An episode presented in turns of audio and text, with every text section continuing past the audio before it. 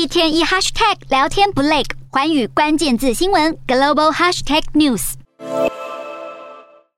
美国五月 CPI 数据意外再创四十年来新高，联准会考虑接近升息三码和经济衰退的担忧弥漫华尔街，恐慌指数 VIX 十三号飙升，债市又迎来一波猛烈抛售，美股开盘杀声隆隆，能源股领跌，加密货币概念股跳水，科技股也遭遇重挫，四大指数收盘全数血洗，正式进入空头市场，也就是所谓的熊市。美股四大指数全数收黑，道琼指数大跌八百七十六点零五点，收在三万零五百一十六点七四点。纳斯达克大跌五百三十点八零点，收在一万零八百零九点二三点。标普五百大跌一百五十一点二三点，收在三千七百四十九点六三点。费半指数大跌一百五十八点九七点，收在两千六百七十三点。欧洲股市方面，上周欧洲央行确定在七月份的会议上升息一码，使市场情绪变得暗淡，且预计九月将进一步升息，规模则会根据中期通膨前景决定。而英国四月份 GDP 数据意外紧缩百分之零点三，在英国央行宣布最新货币政策之前，进一步加剧了对经济放缓的担忧。欧洲三大股市全数收跌。